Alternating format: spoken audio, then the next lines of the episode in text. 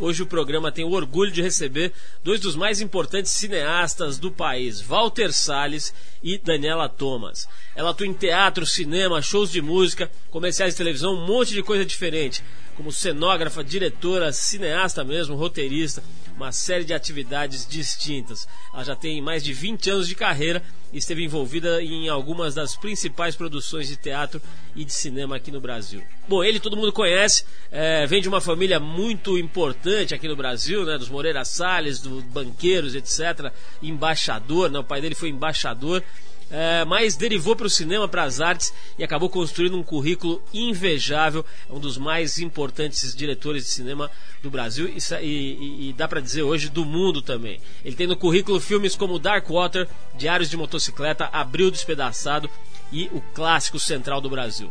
Hoje o Valtinho e a Daniela Thomas estão aqui no programa para falar com a gente, entre outras coisas, sobre o lançamento do DVD Terra Estrangeira uma produção que eles realizaram em dupla e que já está completando 10 anos. O filme é considerado por muita gente como um dos responsáveis pelo renascimento do cinema brasileiro. E a gente vai falar um monte de coisa também, vamos falar sobre o Ziraldo, que é o pai da Daniela Thomas, sobre a beleza do Walter Salles, que a mulherada absolutamente delira com ele. Enfim, um programa bem legal para comemorar o Prêmio ESSO que a gente conquistou essa semana com a revista TPM, a Trip para Mulher. Então a gente está muito contente quer dividir isso com você fazendo um programa bem legal. Vamos nessa. A gente ouve agora a música que, segundo os especialistas, deu origem ao rap. É o Rapper's Delight do Sugar Hill Gang.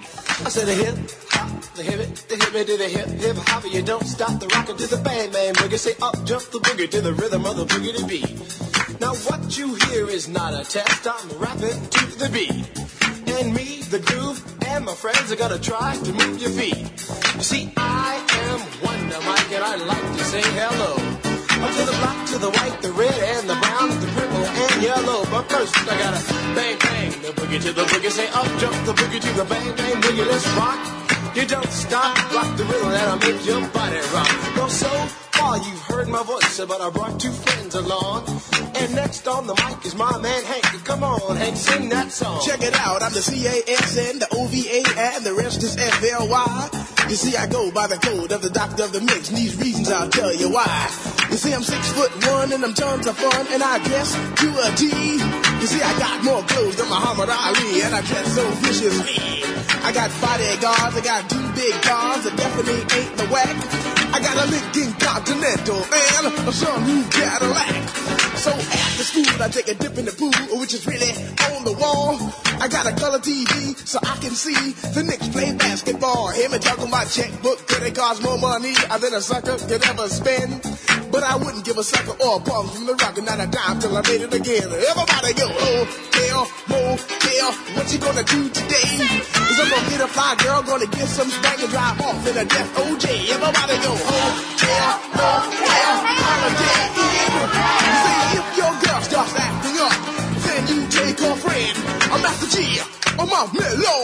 on you, so what you gonna do? Well, it's on and on and on and on and on. The beat don't stop until the break of dawn. I said a M-A-S, a T-E-R, a G with a double E.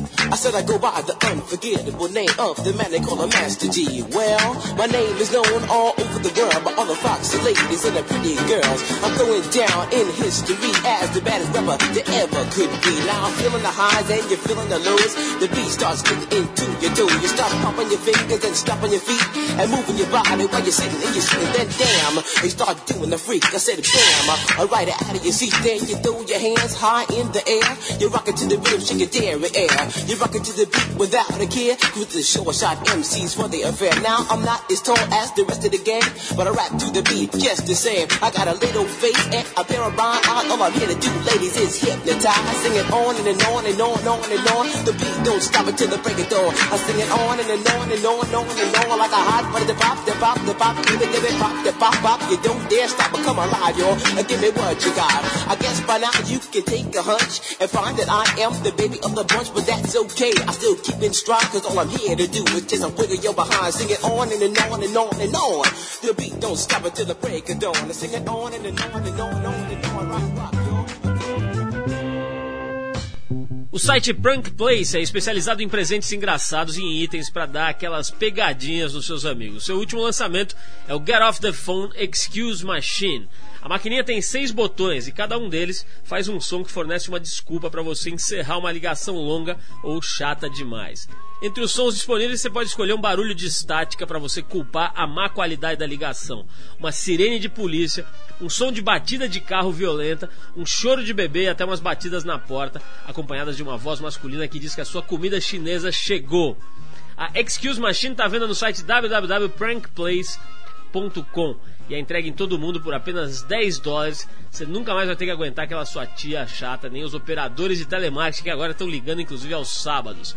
Dá uma olhada nesse sonzinho que a gente separou, essa amostra aqui. Dá uma olhada. Se você mostrar, se você estiver falando com alguém e de repente entrar esse som, certamente ele vai perdoar que o telefone saia do ar repentinamente. Dá uma olhada.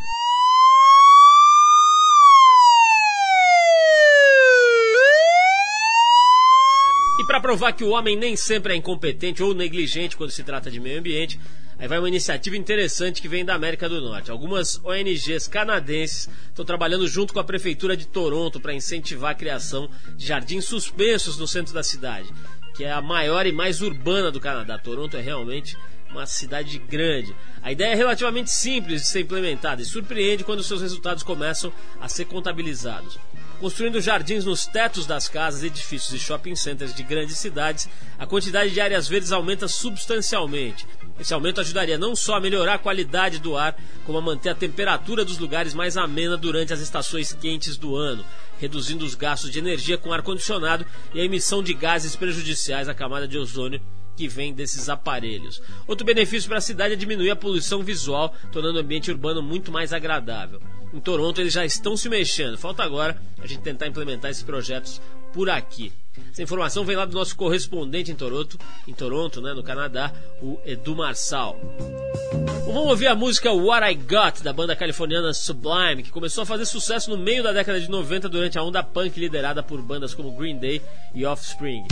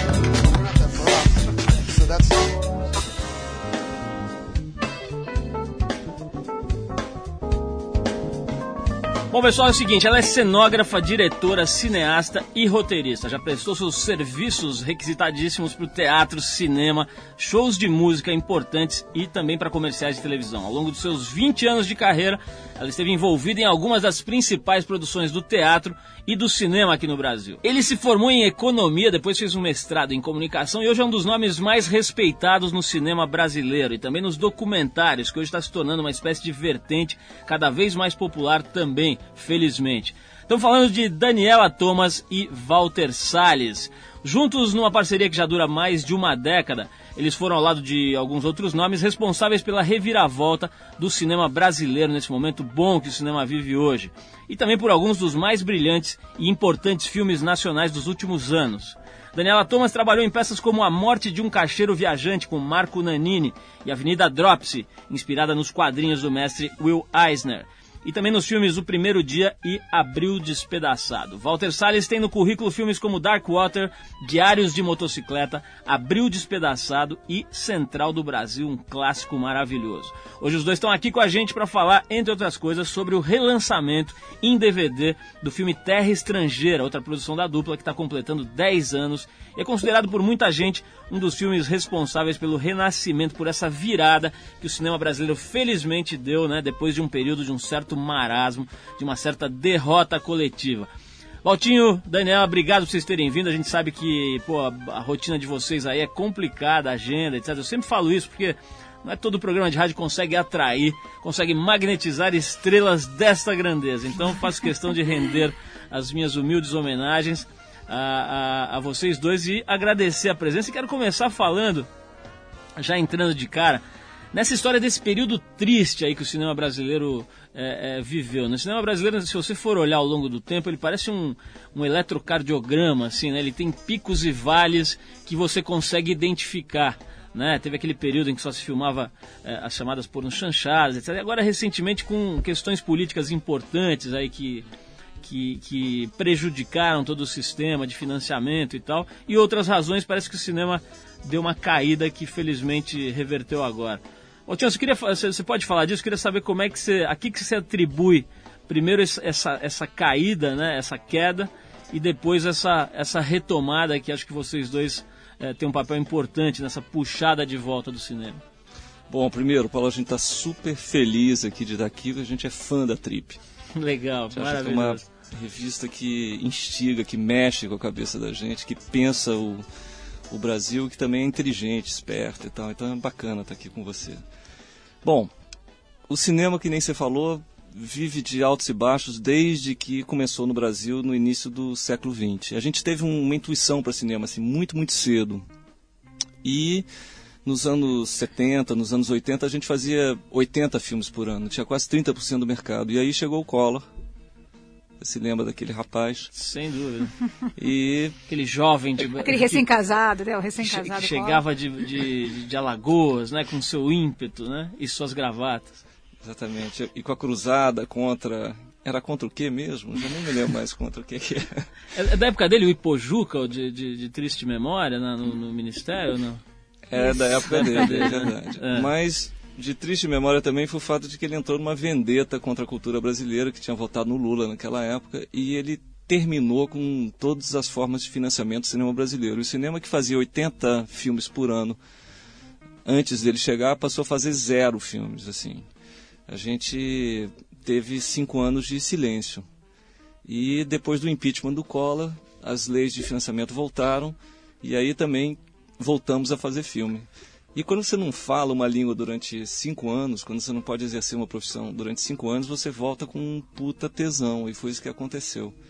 Agora, tem o, o, deve ter o peso também desse, desse ato, né? Quer dizer, você fica meio enferrujado, não tem isso, Valtinho? Eu tenho observado, por exemplo, a pujança e a força criativa do cinema argentino, né? Um país com recursos mais limitados, para dizer o mínimo, né? Que viveu crises importantes recentemente e o cinema dos caras é de, uma, é de, uma, de um refinamento, de uma sofisticação criativa, roteiros maravilhosos. Não tem um pouco isso? Quer dizer, a gente deu uma parada, é mais ou menos como um atleta que tem que ficar 10 anos encostado? Não, mas tem uma explicação para o cinema argentino. Eu sou super fã do cinema argentino. Eu acho que junto com o cinema asiático, eles fazem o melhor cinema jovem do mundo hoje. Está ali o nosso vizinho. Uhum. E por que, que isso acontece? Por duas razões. Primeiro, porque eles têm um fundo de cinema Eles têm um, uma coisa chamada INCA, que é o Instituto de Cinema Argentino, que financia 100 filmes por ano. Os caras fazem filme à beça. E nós temos um financiamento para 40 filmes por ano. Então só aí já tem uma puta diferença. A segunda coisa, quantas, quantas, quantos estudantes de cinema se imagina que tem na Argentina? Dá um chute. Não tem a menor ideia. 15 mil. De cinema. De cinema. Aqui então, no Brasil eu acho que, que tem, tem talvez 5 mil hoje em dia, mas quando Olha eu comecei a fazer. Quando eu comecei a entrar na universidade, você não tinha praticamente curso de cinema. Hoje em dia tem um monte, é verdade, está melhorando isso. Daniela, eu queria saber de você o seguinte: vocês têm aí uma união, se a gente pode chamar assim, né, uhum. de 10 anos. Isso aí não é muito comum entre criativos, digamos, né? Quer dizer, os caras acabam fazendo obras é, é, é, em dupla, depois se separam, cada um vai para o seu uhum. caminho, vocês estão fazendo coisas juntos com, é, sistematicamente há 10 anos, uhum. né? É, como, é que, como é que é o segredo dessa história? Quer dizer, como é que essa coisa se realimenta né, e se mantém viva aí entre vocês dois? Deve ter sido fácil, né? Ser irmã do menino maluquinho, né? Então é. se atura qualquer um, né? É esse Exatamente. o segredo? Né? Talvez, né? A Daniela manda e eu obedeço. Mentira. Mas o, o, acontece que, além do mais, quer dizer, não é exatamente verdade. São 10 anos, mas a gente, o, o Valtinho fez três filmes, quatro filmes uh, nesse ínterim, entre, entre Terra Estrangeira, entre o primeiro dia e agora, tem Central do Brasil, Abril Despedaçado, tem Diário de Motocicleta e o Dark Water, que ele fez lá mundo afora, né? A gente teve, sempre manteve sempre contato, porque a gente tem uma admiração mútua, eu acho, e uma vontade. Eu estava falando ontem, na, a gente fez um pequeno debate depois da. Uh, projeção do Terra, e a gente está falando que eu acho que o, segredo da parceria é gostar de bater papo, é gostar de conversar, se interessar pelo, pelo que o outro pensa. E tem um interesse, eu tenho muito interesse, eu estou sempre curiosa para saber como ele viu, como é que ele viu o filme, como é que ele percebeu isso, como é que ele entendeu aquilo. E é mútuo, eu acho. Então, e a gente gosta, de, é um papo, é um papo comprido, que a gente gosta de sempre, sempre renovar. E acho que esse que é o, esse que é o segredo, interesse. Né? A gente se fala também, mesmo quando a gente não está filmando, diz assim, Daniela, vai ver esse filme, ela me liga também, lê esse livro. Sabe? Então tem uma troca que, não, que nunca para. É, Daniela, tem uma coisa legal aqui no, no teu trabalho, eu já observo isso há muito tempo, que você é, é, é uma pessoa que tem uma característica assim, de, é difícil de classificar, uhum. né? Quer dizer, nego não consegue te colocar em nenhuma gaveta. Uhum. Você pega e pula para outra que está ali do lado, se tiver um pouquinho aberto, você já cai para dentro. Quer dizer, tem negócio de, de, cenário, de teatro, de, de shows, às vezes de música, você vai ver se tá teu nome ali por trás, dando uma concepção no negócio e tal. Como é que é essa história? Quer dizer, é uma coisa que você é, planejou na tua vida não ficar é, em nenhum cercadinho ou acabou rolando? Eu acho que é uma combinação. Eu, eu, eu tenho um verdadeiro horror de, de classificação, não sei, atavicamente, assim. Eu fui, fui criada numa casa uh, onde o estúdio do meu pai, né, o Ziraldo, é, o estúdio era em casa. E eu tinha a sensação de que criar um ato é um ato inespecífico, assim. Você não tinha meu pai não era um. Aliás, ele já é também uma personagem assim, né? Quer dizer, ele não era um cara que, se, que você podia definir, classificar. E, lá, uhum. e dentro, em volta dessa mesa circulavam um monte de pessoas muito interessantes, assim, de todas as áreas da, da criação. Então, eu sei lá, eu acho que na minha criação lá, lá na minha infância, eu não fui, eu não, eu não fui criada para acreditar que você tem que ter uma coisa definida que te classifica para sempre, né? E também, é, enfim, eu, eu, gosto de criar. Eu, eu, tenho um impulso, um desejo, uma, uma avidez por criar. E, e, eu acho que, inclusive, acho que com a, a, o próprio mundo está caminhando nessa direção. Quando você fala um artista multidisciplinar ou multimídia, quer dizer, esse, esse, ato que é sambaca tudo, assim, você pode criar uma coisa que de repente está em é audiovisual, de repente é só é sonora, de repente é né, arte conceitual. É, eu gosto de ser um ser livre, assim. Vou tocar uma música agora para dar um break, depois eu vou querer saber do Valtinho como é que foi, como é que é essa história do Brasil tá na moda na Europa, né? Esse negócio me incomoda um pouco, esse negócio de, sabe, de todo mundo de sandália havaiana, passeando pelas ruas de Paris e tal. E eu vi é, cenas muito interessantes do Valtinho sendo acolhido ali, por exemplo, é, estava falando de Europa, mas sendo acolhido pelo mundo do cinema ali em Hollywood, né? No Oscar e tal, aquela, aquele aquela situação toda do, do, do, poder de Hollywood ali reunido e de repente tem um brasileiro, agora tem até outros brasileiros entrando e sendo acolhidos ali. Então quero saber um pouquinho dessa relação, quero saber se vocês também circulam de sandália havaiana em Paris. E a gente vai perguntar isso logo depois desse som. Vamos lá. Vou tocar agora um clássico do Marvin Gaye, I Heard It Through the Grapevine, só que na versão da ótima banda Kaiser Chiefs. E depois do break a gente volta com mais Walter Salles e Daniela Thomas aqui no tempo.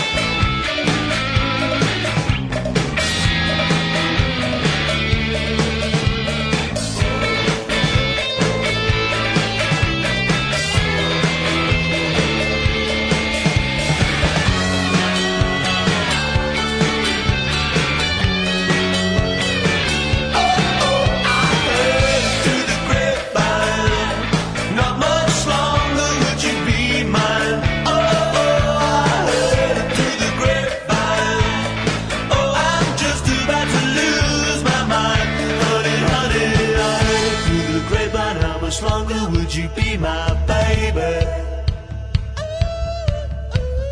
Heard it through the grapevine. How much longer would you be my baby?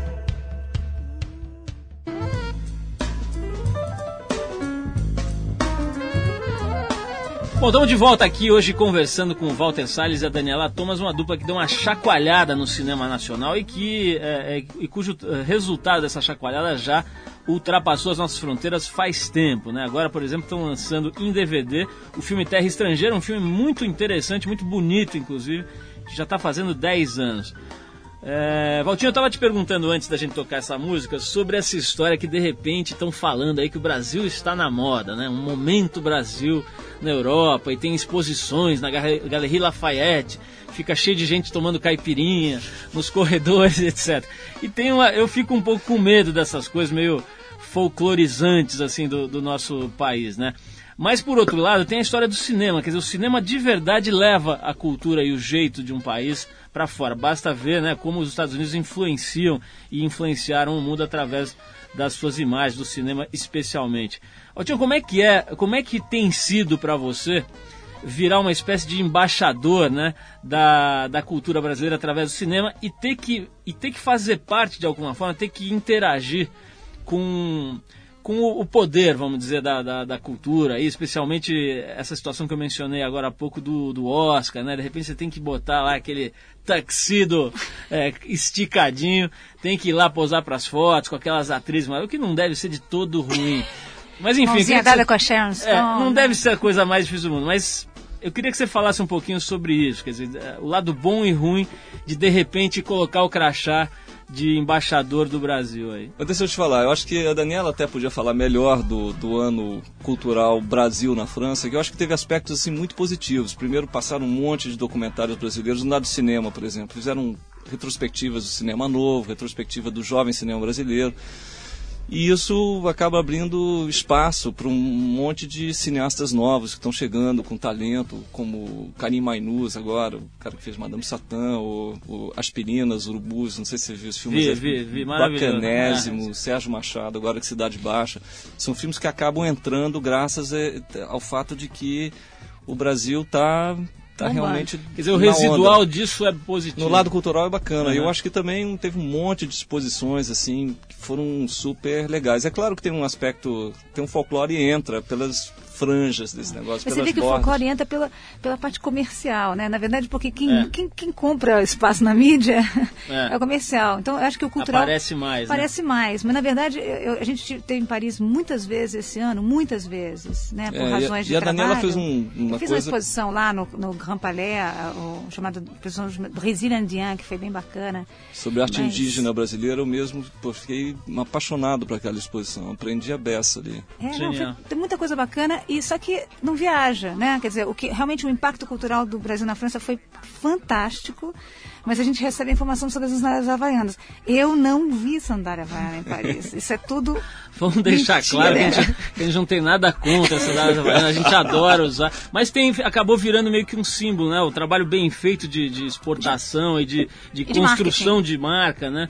E que acabou virando meio que um símbolo dessa, dessa paixão repentina aí, da, especialmente da Europa, Mas né? eles estão mesmo apaixonados. Eu acho que Paris a gente tem muita sorte assim com relação a isso, porque eles são muito, eles são, eles têm uma, uma simpatia já pelo nosso jeito, eles amam a nossa música e agora e foi uma realmente uma, um, eles acataram a, a cultura Ainda bem, brasileira. porque você imagina se os muito franceses fossem antipáticos especialmente contra o Brasil, né? Eles É. já são meio antipáticos contra tudo e contra tudo.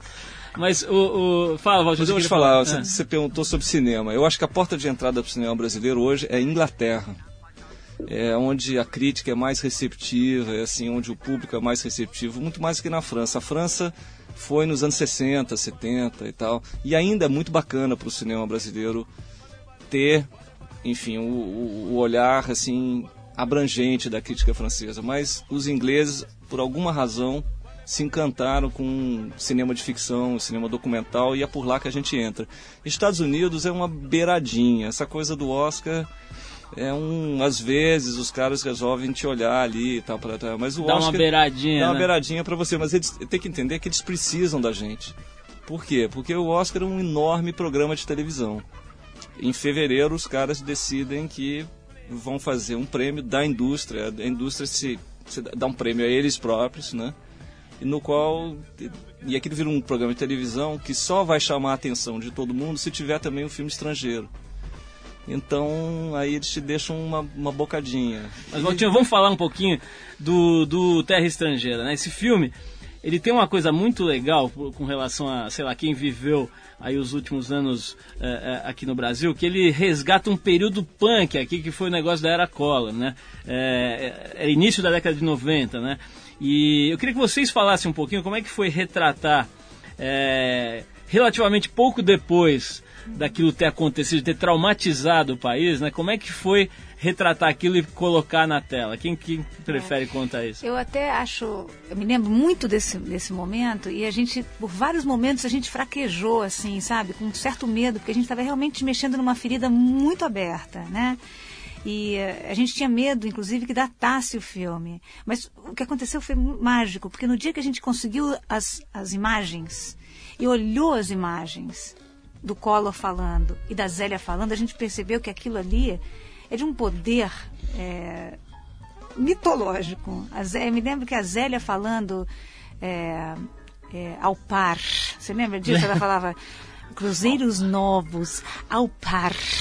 E aquilo retumbava, assim. Eu falei, realmente, a gente ficou brincando, porque é, é talvez um dos roteiros mais originais no que se refere a, a como matar alguém no cinema, né? A Zélia falando ao par mata a, a, a mãe do Paco, do personagem, né?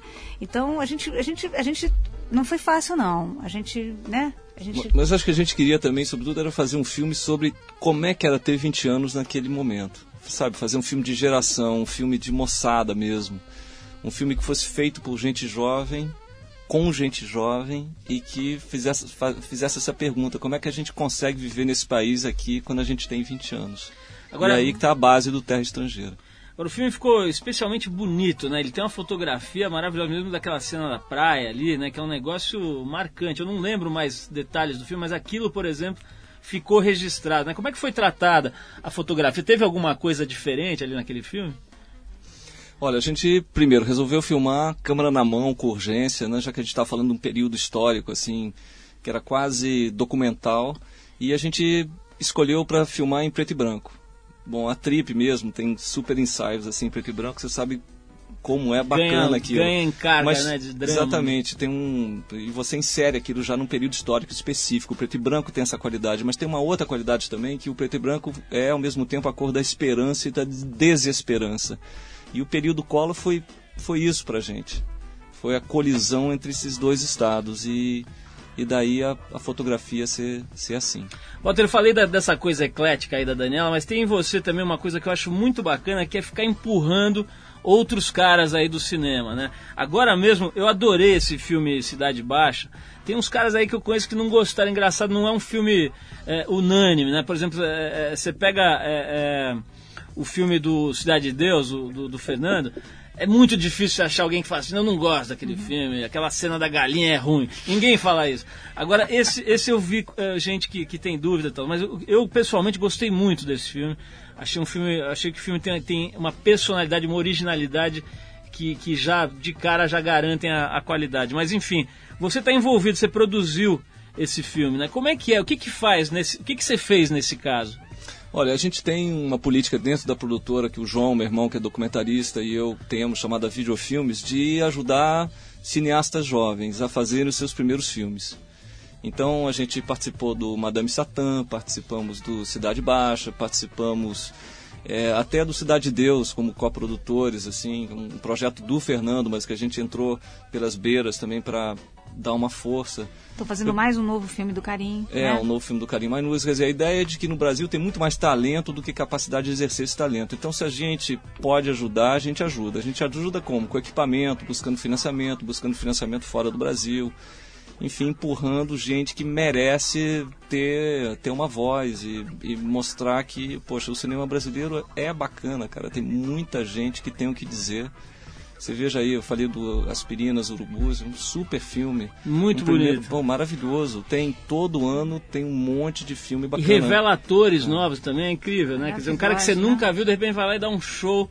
Né, João que- Miguel, né? Arrasando, né? Agora, eu vou querer falar sobre. Vamos tocar mais uma música, Valtinho, mas eu vou querer falar com você, vou pedir para Daniela me ajudar. O seguinte: nós temos lá, além da Trip, temos a Trip para a mulher, que é a TPM, né? Toda vez que faz enquete sobre quem é o cara mais bonito do Brasil ou do mundo, o Valtinho só perde pro Chico Buarque. o Chico Buarque, a mulherada da TPM tem um certo problema com o Chico Buarque lá, que elas não conseguiram resolver. Mas o Valtinho chega junto ali, tá ali encostado. Eu vou querer saber como é que é essa história aí, se ele é mesmo esse bonitão todo, ou se é só uma criação da mídia. E a gente vai falar disso e a Daniela vai me ajudar aqui. Eu Vou aproveitar e ir ao banheiro agora. Valtinho, vamos tocar aquela Vapor Barato? Fala um pouquinho a tua história com essa música. Bom, a Vapor Barato entrou no Terra Estrangeira, virou um- uma música que, que é emblemática assim, do filme, mas ela entrou completamente por acidente no, no, no filme. A Nanda Torres, atriz maravilhosa, atriz do filme, estava cantarolando isso um pouquinho antes da gente fazer a cena final. E a gente tinha escrito uma cena assim super rebuscada, falada, beça. A gente detestava aquilo que a gente tinha escrito, Daniela e eu. E a Nanda veio com aquela canção que ela estava, na verdade, assim, cantarolando na beira do set. E aí a gente percebeu que aquele era o final do filme, que de alguma forma o Vapor Barato ele coagulava o filme inteiro, sabe? Ele dava sentido ao filme inteiro. E foi assim que, de uma forma completamente improvisada, a música da Gal, com aquela letra genial do Ali Salomão e, É a música do Macalé, e né? música do Macalé, que ele entrou dentro do filme pela porta de trás e acabou sendo uma O marca, o carro-chefe do Terra Estrangeira. Nós vamos tocar agora, a gente tem a versão do- com, o- com o Zé Cabaleiro, né? Teve aqui esses dias aí eh, com a gente, deu uma entrevista super gostosa aqui. E a gente já volta para saber se é verdade que o Walter Salles é o novo Tarcísio Meira. Oh sim, eu estou tão cansado, mas não pra dizer que eu não acredito mais em você. Com minhas calças vermelhas, meu casaco de general, cheio de anéis. Vou descendo todas as ruas e vou tomar aquele velho navio. Eu não preciso de muito dinheiro, graças a Deus, e não me importa,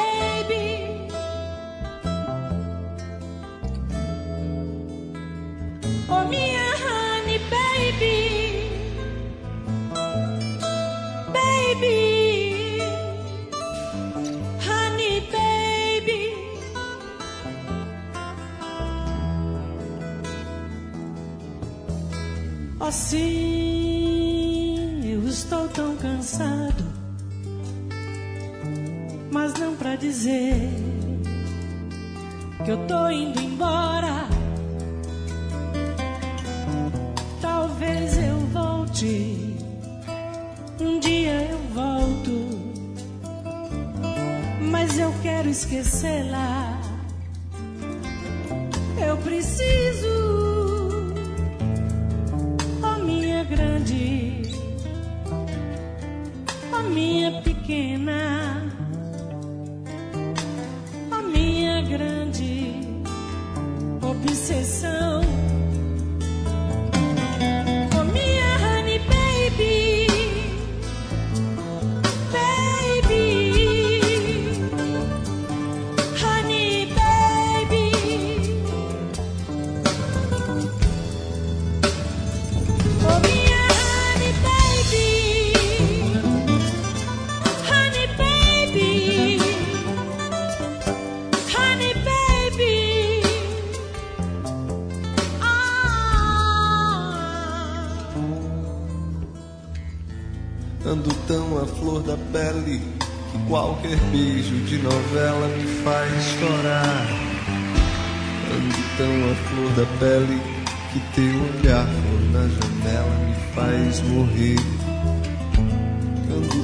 flor da pele meu desejo se confunde com a vontade de não ser. Ando tão à flor da pele que a minha pele tem o fogo do juízo final. Um barco sem porto, sem rumo, sem vela, cavalo sem sela. Um bicho solto, um cão sem dono, um menino, um bandido. Às vezes me preservo, noutras suicido.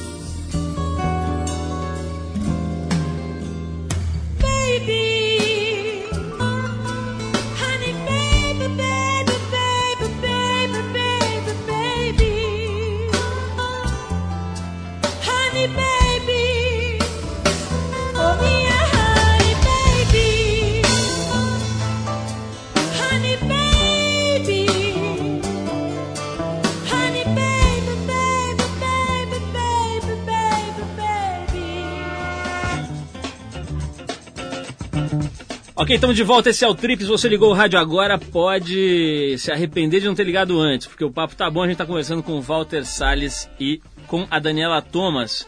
Pode se arrepender de não ter ligado antes, mas pode ficar feliz também de ter ligado agora, porque agora é o momento tão esperado em que nós vamos saber como é o Walter Salles em sua intimidade. Na verdade, não é isso, não. Mas o fato é que tem esse negócio, né, Valtinho? Tem o, o povo é, fala aí, as meninas e, enfim, todo mundo fala, pô, você é um cara meio galã.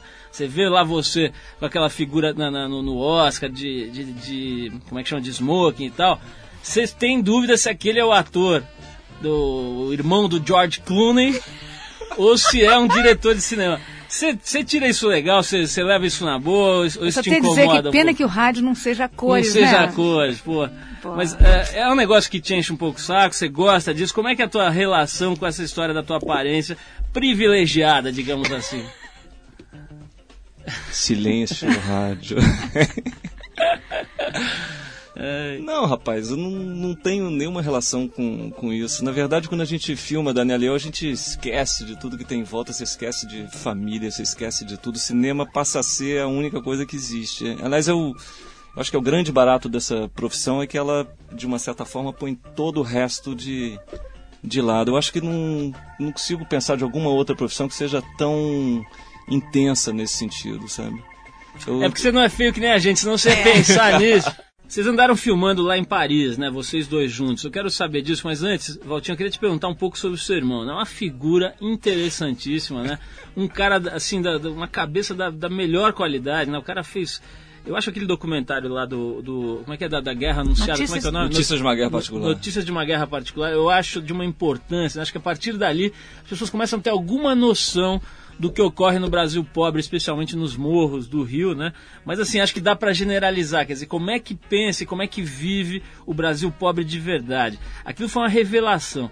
Mas o João é interessante, porque o trabalho dele acaba atraindo figu- figuras das mais é, é, diferentes. O cara é um magneto de admiradores e de problemas também, né? Agora, sem querer, o cara fez esse documentário sobre a eleição do Lula, né? A campanha e tal.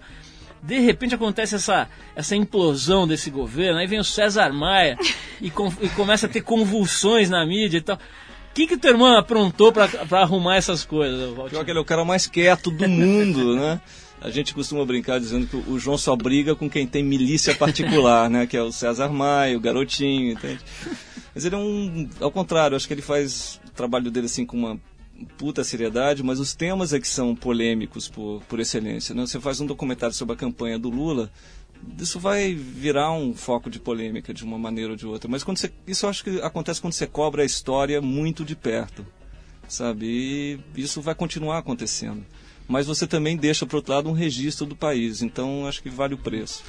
Daniela, vamos falar de uma. A gente tem que. Eu, por mim, ficaria aqui semanas aqui batendo papo, mas a gente está tendo que encerrar. Eu vou, eu vou te perguntar o seguinte: você acaba de filmar lá em Paris, mas mais do que isso, você acaba de realizar o sonho de todas as mulheres da TPM, que é passar uma temporada em Paris com o É Valtinho. verdade. Então eu queria que você falasse dessas duas coisas, né? Primeiro, o Eu que, que vocês foram fazer eu lá? quero dar uma notícia É. terrível. É. Eu passei uma temporada com o Valtinho e a Maria. Puta. Desculpa. Ninguém é perfeito, queridos, né? Queridos ouvintes.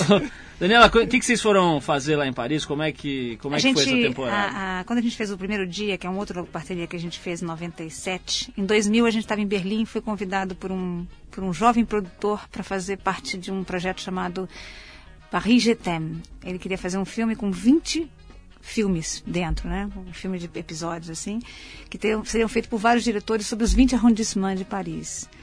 E esse menino é é tão tenaz, então ele ficou de 2000 até Só 2005. para explicar, Daniela, o arrondissement seria uma espécie de bairro, os né? bairros. São os 20 regiões da cidade. 20 bairros de Paris. E aí a gente ele nos deu um bairro, a gente escolheu um bairro juntos. Fizemos então um projeto e ficamos. Ele ficou esses cinco anos batalhando e conseguiu finalmente financiamento. E esses 20 filmes são bacanésimos. Eu- a gente teve a oportunidade de ver alguns, assim, tipo os irmãos Coen fizeram, o Alexander Payne fez, Gus o Van Sant. Gus Van Sant, o o Alejandro. Pô, que ideia legal essa, hein? Nossa, muito. Alfonso Cuarón. Alfonso Cuarón. é, Ah, é, eu confundi. O o Alfonso Cuarón. Muito, olha, coisas maravilhosas. E a gente se sentiu muito privilegiado de fazer isso. E não só fizemos um curta sobre um arrondissement, como podemos fazer também um documentáriozinho que deve entrar no DVD ou então ser lançado separado sobre um bairro que a gente se apaixonou por ele chamado Belleville que é o bairro dos imigrantes, assim, onde tem a maior mistura de raças, que o Valtinho costuma chamar de contracampo da colonização, né? O pessoal que voltou, sabe? Falou assim, ah, vocês- agora a gente vai colonizar vocês, entendeu?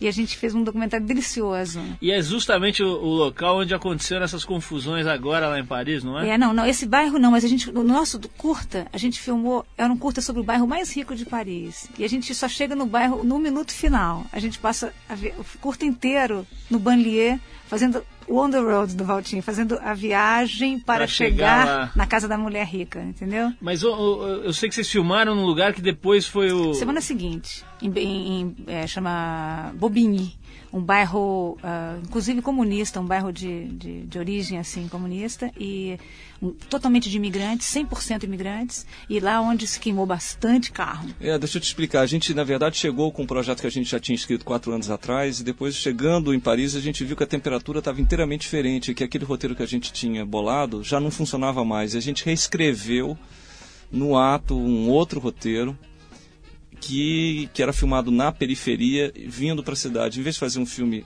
dentro da cidade, a gente resolveu fazer o filme fosse exatamente o contrário, quer dizer, que viesse do contracampo da cidade, que é a periferia, onde vivem os imigrantes e que vem trabalhar na cidade. Então a gente acompanha uma menina que justamente faz isso.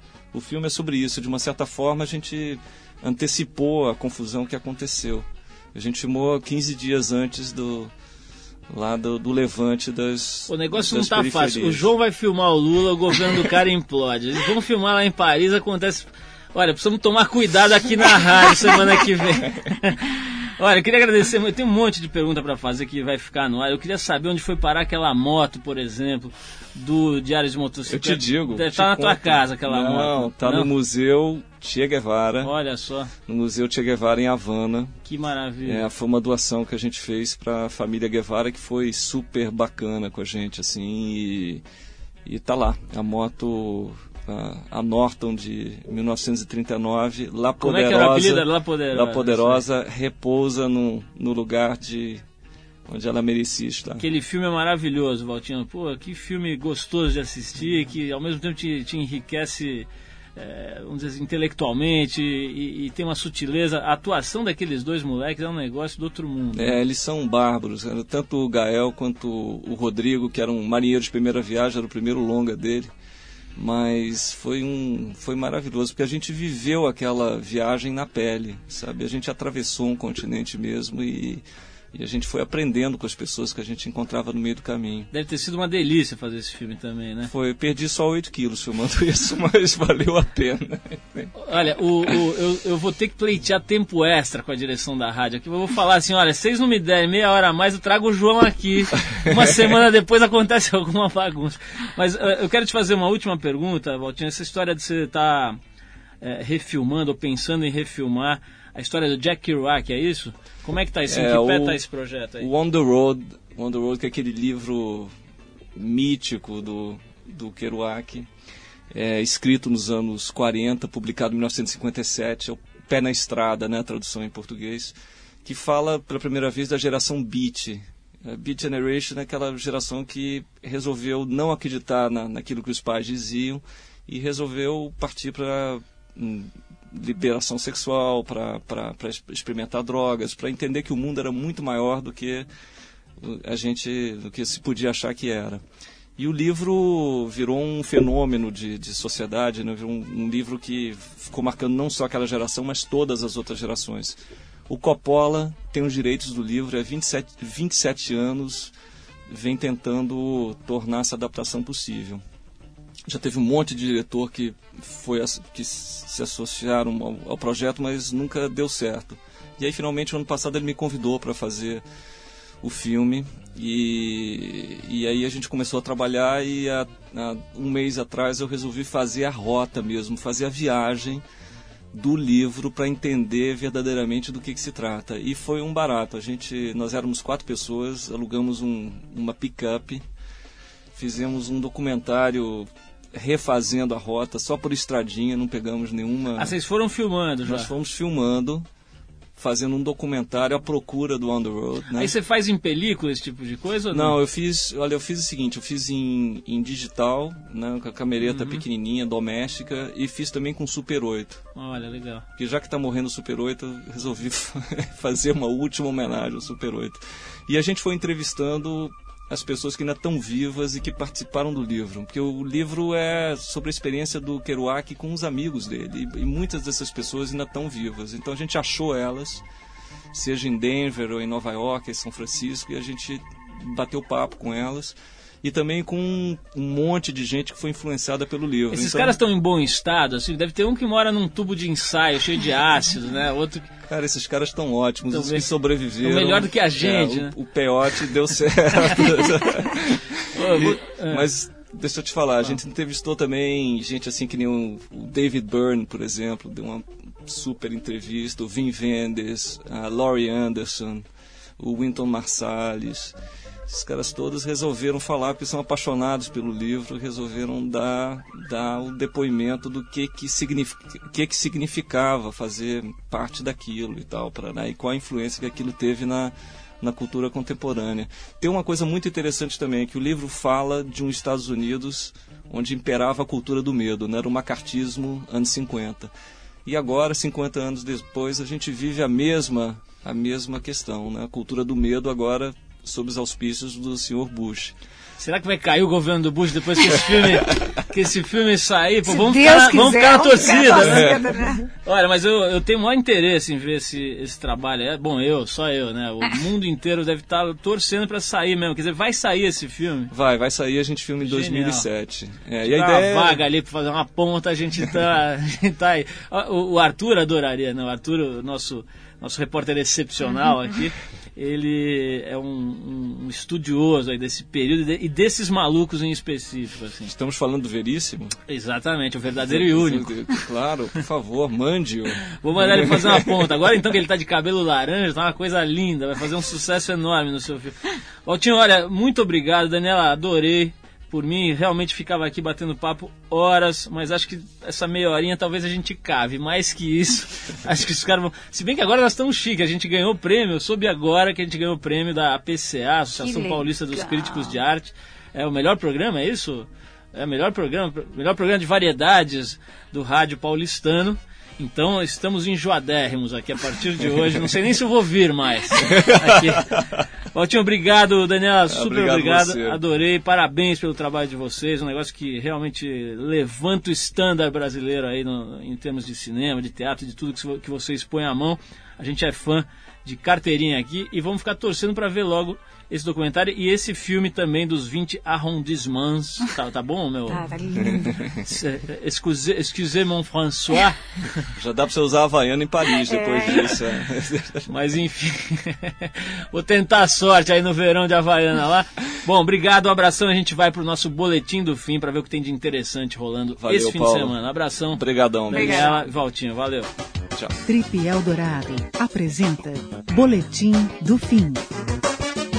Bom, tá na hora do boletim do fim, a gente dá aquela geral no tempo, nas praias e no que tem de interessante para fazer para quem vai ficar na cidade. Sempre no oferecimento do CrossFox, que apoia esse boletim do fim é, através do seu modelo novo, né? O CrossFox é o modelo novo do Fox, um carro que chacoalhou a indústria automobilística brasileira, um projeto brasileiro que já está fazendo sucesso em vários países do mundo. E o CrossFox é a versão mais irada, capaz de mandar bem dentro e fora das estradas, inclusive 55 milímetros mais alto que o Fox normal. Bom, vamos ver então o que o CrossFox traz interessante para quem vai curtir esse fim de semana, ou no litoral ou aqui na cidade mesmo.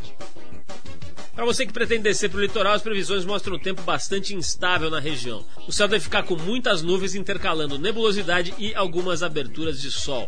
O ambiente abafado favorece pancadas de chuva durante todo o dia. No domingo, o panorama piora um pouco. Uma frente fria que avança pelo litoral reforça o clima instável. O tempo deve ficar mais nublado e mais pancadas de chuva são esperadas. A temperatura deve variar entre 20 e 29 graus. Para quem pretende pegar a onda, as notícias também são pouco animadoras. Um swell de leste deve trazer ondas de até um metrinho no sábado e no domingo o mar deve ficar bem menor, bem mais baixo, talvez até flat. Para quem faz esportes que dependem de vento, más notícias. O vento é inexpressivo e tem origem do quadrante noroeste. Para você que fica em São Paulo, boa notícia, especialmente se você gosta de wakeboard. Na represa de Guarapiranga, a menos de 30 minutos da Marginal Pinheiros, um mini clube náutico batizado de KD2 faz os paulistanos esquecerem da cidade grande e se sentirem numa verdadeira praia. Expert em wakeboard, a família Collier cuida do balneário. Não precisa levar nada, só o bermudão e o protetor solar. Eles garantem todo o equipamento para você se divertir na água. Além das aulas práticas e teóricas, ficam à disposição lancha, colete salva-vidas, pranchas de wake e todos os outros aparatos necessários para se divertir e aprender o esporte. A lancha é boa e a marola é alta, mas chega cedo para aproveitar os ventos sudeste dessa época do ano.